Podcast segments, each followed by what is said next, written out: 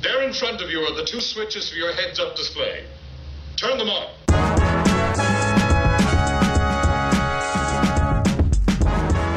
Hola, ¿qué tal? Bienvenidos sean todos a un nuevo capítulo de...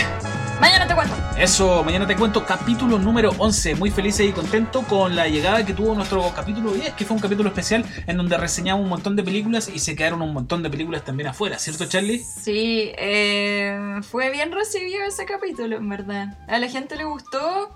Recibimos buenos comentarios en nuestro Instagram m-te cuento. Pónganle seguir.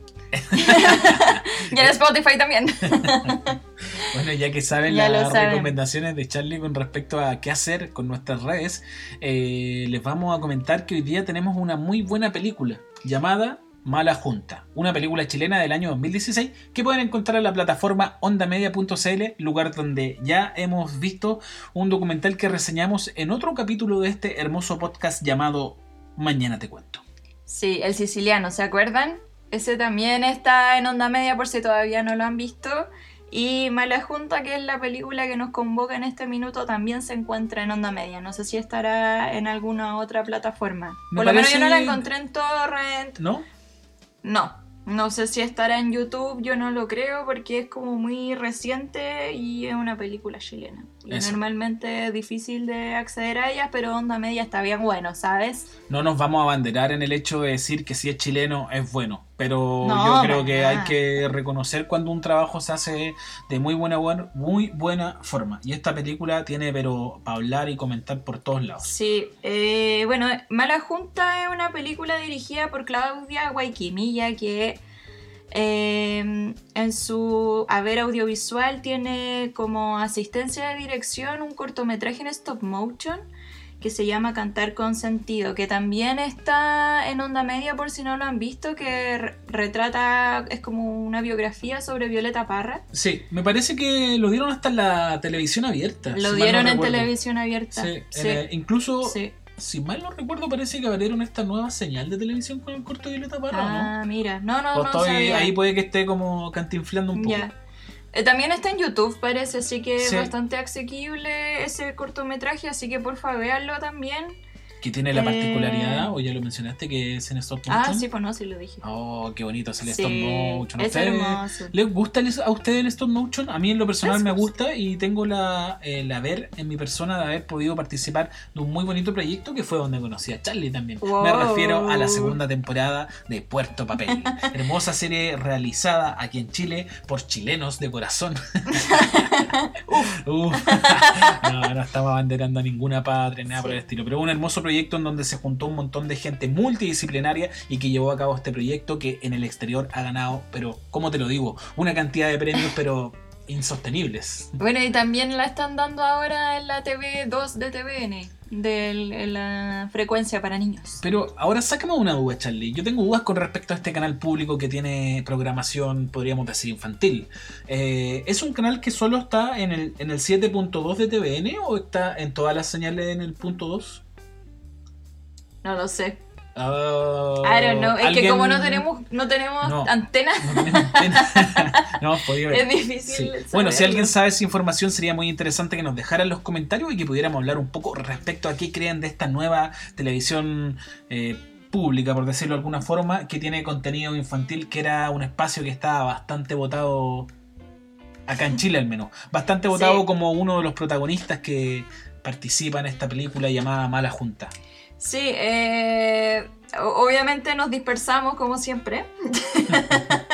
Así que volviendo a la película, les contaba que Claudia Guayquimilla, que es una persona muy joven, eh, que trabajó en este Cantar con Sentido y es la directora de Mala Junta, eh, siendo también co-guionista con Pablo Green, que él también trabajó como guionista en Cantar con Sentido, entonces ahí hay como una... Un equipo que ya se conocía. Sí, un equipo que igual tiene como cierto parecido. De hecho, en esta película también trabaja Francisca Gavilán. No, espérense. Gaby, súper confundí cantar con sentido en un lapsus con Violeta Ah. se fue a los cielos. no me pesque nada. Pero en el- si hacemos una conexión como de tiene un, sentido. un multiverse. Pasa que Francisca Vilán es la que hace de Violeta Parra en la película de Violeta, Violeta Parra. se fue a los cielos, En claro. Violeta se fue a los cierros. Cierros. Cierros. Y en esta película. Y trabaja en esta claro, película también. hace un personaje. Sí, un personaje secundario. También trabaja Ariel Mateluna, que ya conocemos a este niño adorable de Machuca. Que, oye, sorry que te lo diga, pero ya no es un niño. Ya no es un niño, No, es un joven como uno nomás. Debe estar cercano a los 30 inclusive. Sí, probablemente. Y también trabaja en- dentro de los conocidos el Toro Mardones, Wow. Francisco Pérez Vanen. ¿Quién que es el Toro Mardones, Charlito?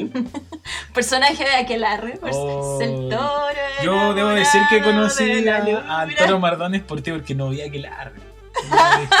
Pero si bueno, usted- pero no solo trabaja Pero si uno busca en YouTube como Aquelarre de Toro Mardones aparecen así como los chascarros, cosas así. ¿o no? Por- probablemente sí, pues sí, un, un personaje ya de culto en las teleseries chilenas. Maravilloso. Eh, y bueno, eh, los protagonistas son eh, realizados por Andrew Barksted y Eliseo Fernández. Y creo que dentro de los dos también ya habían trabajado con este mismo equipo. Andrew Barksted es como una estrella en, En progreso. en ascenso, Un- sí. un cabro que está- Sí, ha participado, yo caché, en Chile Films, Sí. que está Tiene un par de. En Onda Media hay un par de proyectos Sí. donde él participa también. La película relata la relación que se establece entre dos adolescentes, Tano y Cheo, en un lugar que lo hacen ver igual en la película bien a veces como fantástico, según yo, eh, que es San José de la Mariquina. Sucede que el joven Tano se ve involucrado en una trifulca aquí en Santiago y lo envían a San José de la Mariquina a quedarse con su padre, que hasta ese minuto había sido un padre ausente.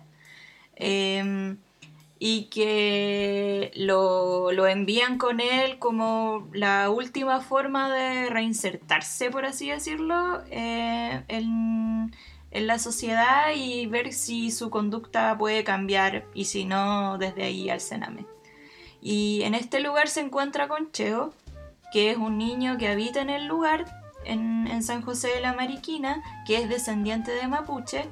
Y bueno, ahí se encuentran dos mundos en el fondo. Eh, Tano conoce este, digamos, mundo mapuche desde una actitud bien violenta porque se encuentra de golpe con el conflicto que hay en el lugar, que ya todos conocemos, el conflicto mapuche en sus propias tierras. Y, y también conoce la otra parte de Cheo en el colegio, que es un niño el cual sufre de discriminación y por, por ser lo que es en realidad, que le hacen bullying. Claro, en el fondo es como estos dos personajes que están en, en cada, uno, cada uno en sus extremos y que conviven en cierta manera de forma como que se conocen y se hacen amigos. Dos niños que a lo mejor en otro contexto no habrían tenido la posibilidad de conocerse, aquí como Para que se nada. conocen y empiezan a compartir y a vivir una historia bien, bien adolescente, entre comillas, que es Sí, como po. salir del colegio, ir y a fumarse unos enseñarse cosas también, claro. porque este niño, el, el niño mapuche, digamos, que es Cheo, eh, como que encuentra en Tano eh, esa choreza que no tiene para poder defenderse de Claro. que le hacen bullying, y le, Tano le muestra como otro mundo, como no sé, pues le, le enseña a fumar y como Sí. cosas de ese estilo más de, de la vivencia adolescente, más que de la calle. de ahí yo creo que viene el, el nombre de la película también, pues, como Mala Junta, haciendo Claro. re- referencia un poco a esto de, de este cabro que llega a la vida de este niño y como que de repente, no sé, pues, se quedan hasta tarde, ¿cachai? Eh, llega para el cabro prueba marihuana, es como Mm. bien... En ese sentido, esa eh, la película está en su mayoría contada en ese lenguaje que es como un lenguaje muy adolescente pero, pero sí. esconde también, que tampoco lo esconde mucho, está muy a la vista también el conflicto político y social que ocurre en esta parte del sur, que es San José de la Mariquina. San José de la Mariquina, Los Ríos, y en realidad todo el territorio mapuche. pues, Todo el territorio está- mapuche. Entonces, en esta en este desarrollo de la película, de repente nos vamos encontrando con, con, con imágenes que también transmiten. Con... Sí, creo que la película está muy bien narrada en ese contexto como implícito de las imágenes, que tiene un rollo como con los árboles, con los sonidos, o sea, ponte tú, no sé, po, había un funeral mapuche y muestran en primer plano un canelo y después te vaya a los pinos, entonces como que estoy transitando todo el rato entre los problemas de los provocadores del problema y del mundo que vive detrás del problema, que vendría Exacto. a ser la- esta gran celulosa que aparece en el lugar Sí. Y las comunidades mapuche donde pertenece este personaje Cheo.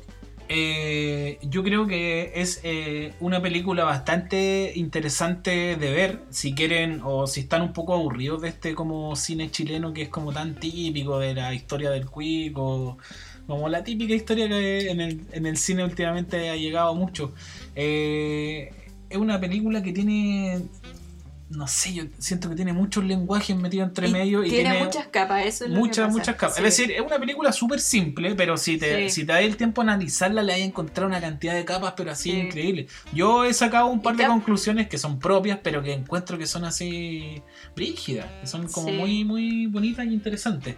La película en verdad es muy recomendada porque es una película tranquila dentro de todo. O sea, es súper dramático el tema, pero lo bonito es que no te forman el melodrama. No, Como que es, es muy reflexiva. Y eso igual es bueno, eh, eso, es decir, eh, eso está dentro, ah, ¿cómo lo digo? Eso es como responsabilidad de los actores jóvenes igual. Yo encuentro que ellos se llevan como un gran peso en la película y que salen Mm. así súper bien, bien parados. Es decir, el niño mapuche yo creo que... está flor.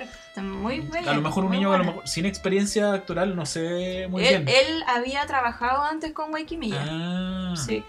Pero seco, súper seco. Sí, Y otro cabro, el, sí. ¿cómo? el que tiene una Andrew Garstead. No, sequísimo. Se manda, Sí, hay una escena eh, que se manda que es tremenda, loco, tremenda. El loco Sí, el, loco cuenta unas cuantas verdades sobre, no solo sobre su caso, sino que su caso se refleja, yo creo, en la mayoría de la juventud, Sí, uno, y de las juventudes que están en riesgo también.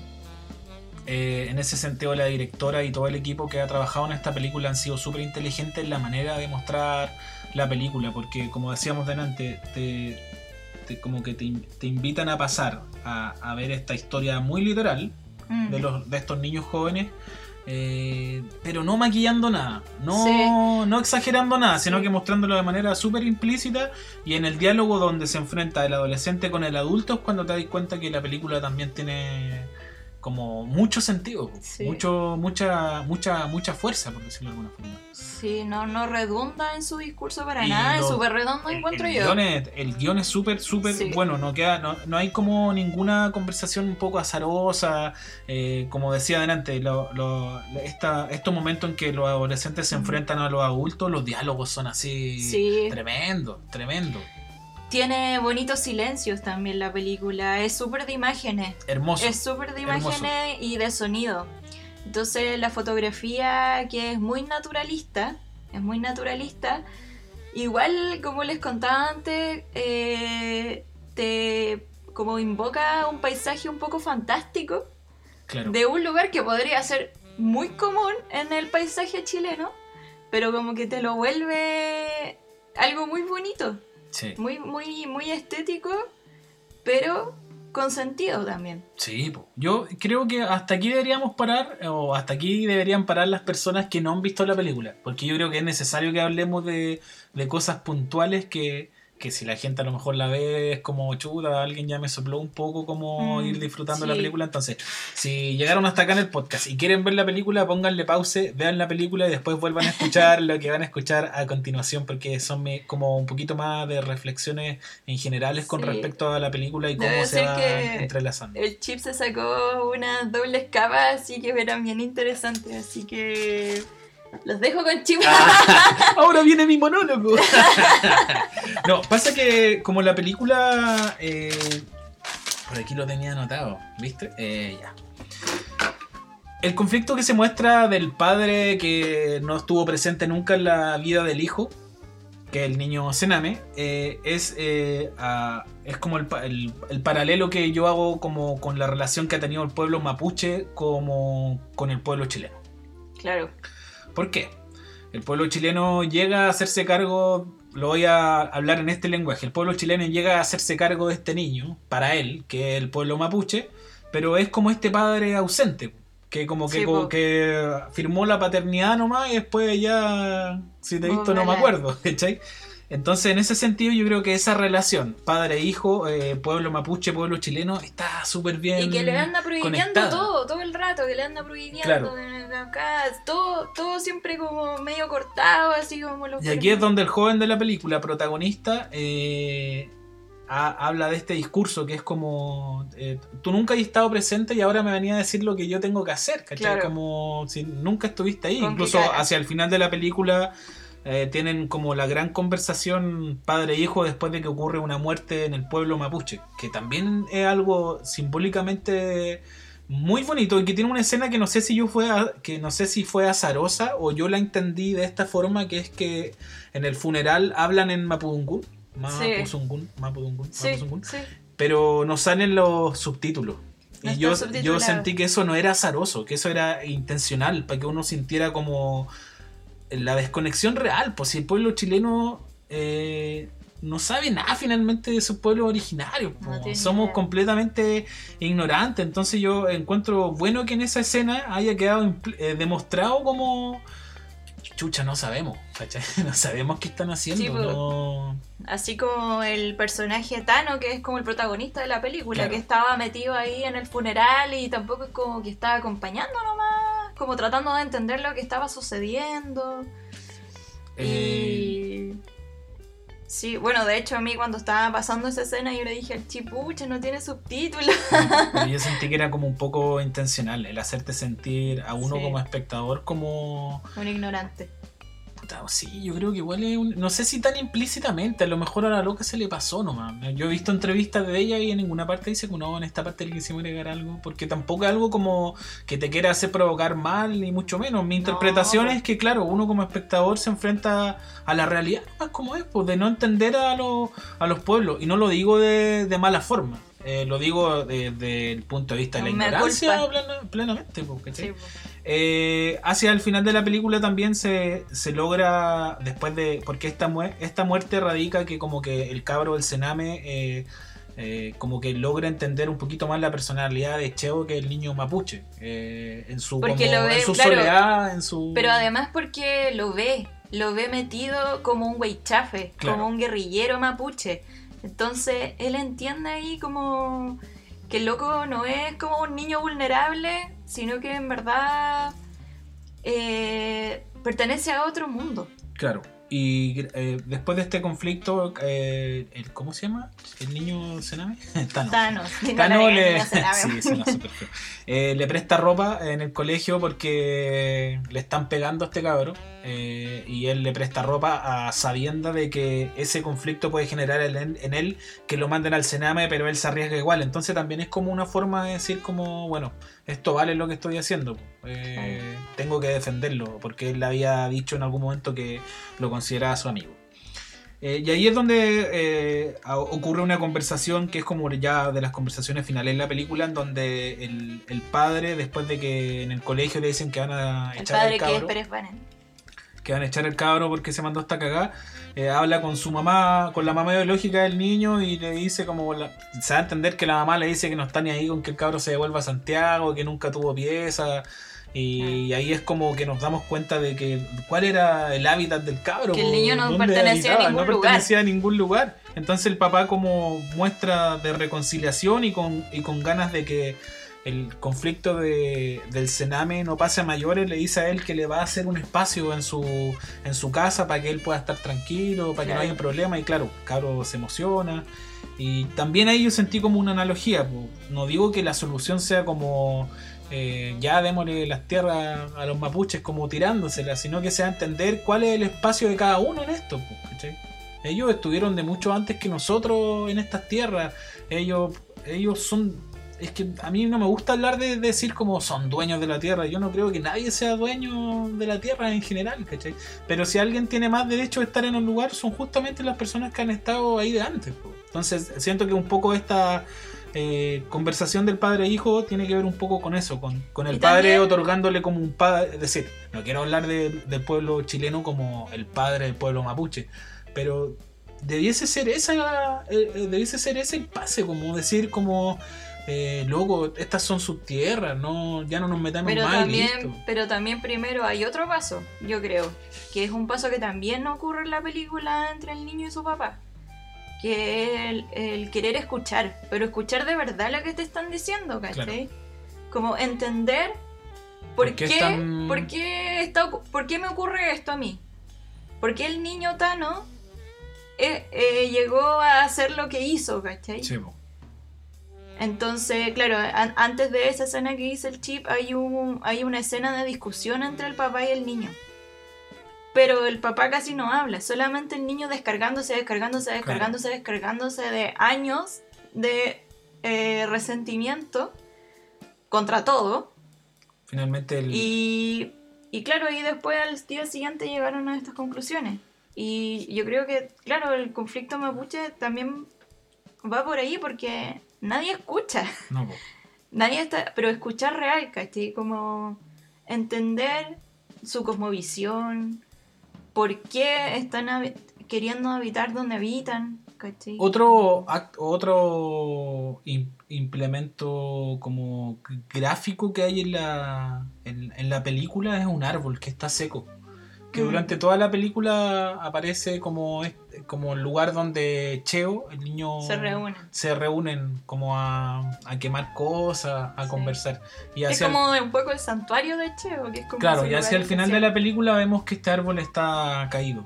O como. Sí. Porque, claro, yo pensé que la, como la analogía era como la analogía del árbol caído, pero la, la Charlie me, me corrigió, eh, dándome a entender que era un, árbol que estaba seco y que al final como Eso que se, que se cae solo. Yo pensé que era como lo habían cortado. Entonces lo- hacía la analogía. Tendría con- que verla de nuevo esa escena porque lo que yo entendí es que se había caído. ¿no? Claro. Eh, nada, po, eh, llena de imágenes increíbles. Hay una, una imagen casi en silencio en donde se ve un bosque con un hoyo al medio y árboles cayéndose que claramente no se está cayendo de forma natural. Es como que lo Sí, están po. cortando, ¿cachai? Pero lo interesante de esa escena es que de fondo escucháis los gritos de las personas que están siendo reprimidas por los pacos en ese mismo Ah, momento. Bueno, muestran también mucho el tema de la represión de los pacos, que ya a esta altura Sí. ya sabemos que en un, yo diría que en un 100% la mayoría han sido montajes. Y, y eso, la incomprensión de una sociedad que se niega a, primero a aprender y, y segundo a, a respetar. A respetar y finalmente a otorgar. Si no, Sí. no hay por qué querer. Las lucas, todo pasa por las lucas. Sí, po, Por el chin. Eh, yo me siento un ignorante con respecto a los temas de los pueblos originarios y me da hasta un poco vergüenza decirlo porque puta, tantas cosas que podríamos aprender. Tantas, Sí. millones. Nosotros en el verano Sí, tuvimos una experiencia con un cabro que era descendiente también mapuche huilliche y en una conversación de una noche nos dejó loco, loco, loco. Yo, no sé, agradecerle eh, desde acá. a- ¿Cómo se llama? Hoy no me acuerdo. Pero tiene una empresa de. como de. Turismo chilote. Turismo chilote, pero en la noche, que tiene que ver con la recta provincia. Así que si andan por Chiloé, más precisamente en el Tour sector. de- operador se eso, llama. En el Tour, tour. en, tour el sector de Alcahue hay un tour que se hace en la noche por el tema de la recta provincia y él es como el guía y es increíble, increíble. Las historias que les van a contar son asombrosas. Bueno, Para, eh, ir, para ir cerrando un poco porque siento que nos estamos alargando. Sí. Nada, eh, la película, véanla, de verdad. Véanla, es súper recomendada, es muy bonita. Eh, yo creo que es necesaria. Súper, súper. Yo creo que ella también, la directora también se está haciendo cargo de un cine que, que no estábamos viendo. y ella misma también es descendiente de Mapuche. Claudia Guayquimilla. Entonces, Yo creo que ella bueno, va a ser una gran eh, sorpresa para Sí. el futuro en el cine. Porque estoy está- demasiado esperando su siguiente película. Sí, este súper que sí. Eso, pues chiquillos, muchas gracias por haber llegado hasta acá en el capítulo. Espero no haberlo aburrido en esta última parte del programa, pero yo encuentro que es bonito reflexionar con respecto a las cosas que se muestran en la película de manera implícita como de manera no tan implícita. Sí, sino me- que como eh, bueno, eso esa- es el cine, po. Hermoso. Eso es, Bueno, eso se trata. eh, en ese sentido, ella como que hace un cine hermoso. Es como. Tiene. Sin ser muy, redundante, autor. pero es como. Como que entiende la importancia del cine como lenguaje, como Sí, po. comunicación. Es como que eh, ella en, en muchas entrevistas decía como yo sé que en el cine uno tiene que hacerse cargo de un discurso y ella también se hace cargo de un discurso con esta película. Es como- Absolutamente. Muy, muy eh, valorable. Eh, Onda media, chiquillos, chiquilles. Oye, yo creo que Onda Media Eh. ya nos debería mandar una- un pastelito porque le estaba haciendo mucha publicidad de media. Pero bueno, eh, hay que aprovechar estos espacios y estas vitrinas que antes no existían tampoco. Lamentablemente el cine chileno siempre se ha visto caracterizado porque muy poca gente lo consume. Es difícil llegar al cine chileno, pero tampoco es tan culpa tan de la gente. Por ejemplo, yo le voy a preguntar a la gente que escucha este programa y que interactúa con nosotros en Instagram. En Instagram. sí. ¿Cuál fue la última película chilena que fueron a ver al cine? Yo fui a ver Emma. Yo... No la recomiendo para nada. Ah, yo también fui a ver Emma. Otra película que tiene un montón de análisis así. no, ningún análisis. Bueno, me cada uno con su gusto. eh, Eso pues Onda chiquillos. Media, Mala Junta, véanla. Síganos en el Instagram, m-te cuento. Parece que el chip no tiene decidida su siguiente película. Oh, verdad. Así que la vamos a tener que Que sea anunciar sorpresa, después. que no, sea no, no, no. sorpresa. y le pedimos disculpas por haber subido un capítulo el día miércoles, pero bueno, eh, estamos en cuarentena y los tiempos van variando por aquí y por allá. Sí. Lo importante es que vamos a seguir con ustedes y dos veces a la semana, como lo propusimos desde un principio. Así que sin más que decir, te damos las gracias, esperamos que estén bien y que hayan disfrutado este capítulo y también esperamos haber sido de compañía para ustedes en estos días de cuarentena. Cariños y saludos. Cariños y Saludos. desde el equipo de Chochos. Mañana te cuento. Charlie había pensado decir Mañana te cuento en otro idioma. Vamos a empezar a decir, a empezar los programas con Mañana te cuento, pero dicho en distinto idioma. Gracias a, a Google Translate. Wow. ¿Te parece? Bueno, el siguiente va a ser en ruso. Ok. Como- Salió como alemán. Ya lo mismo. Sí, un poquito. Chicos, un abrazo, que estén muy bien. Ah, chao, que les vaya bonito. Eh, Buena semana, lo que queda de ella.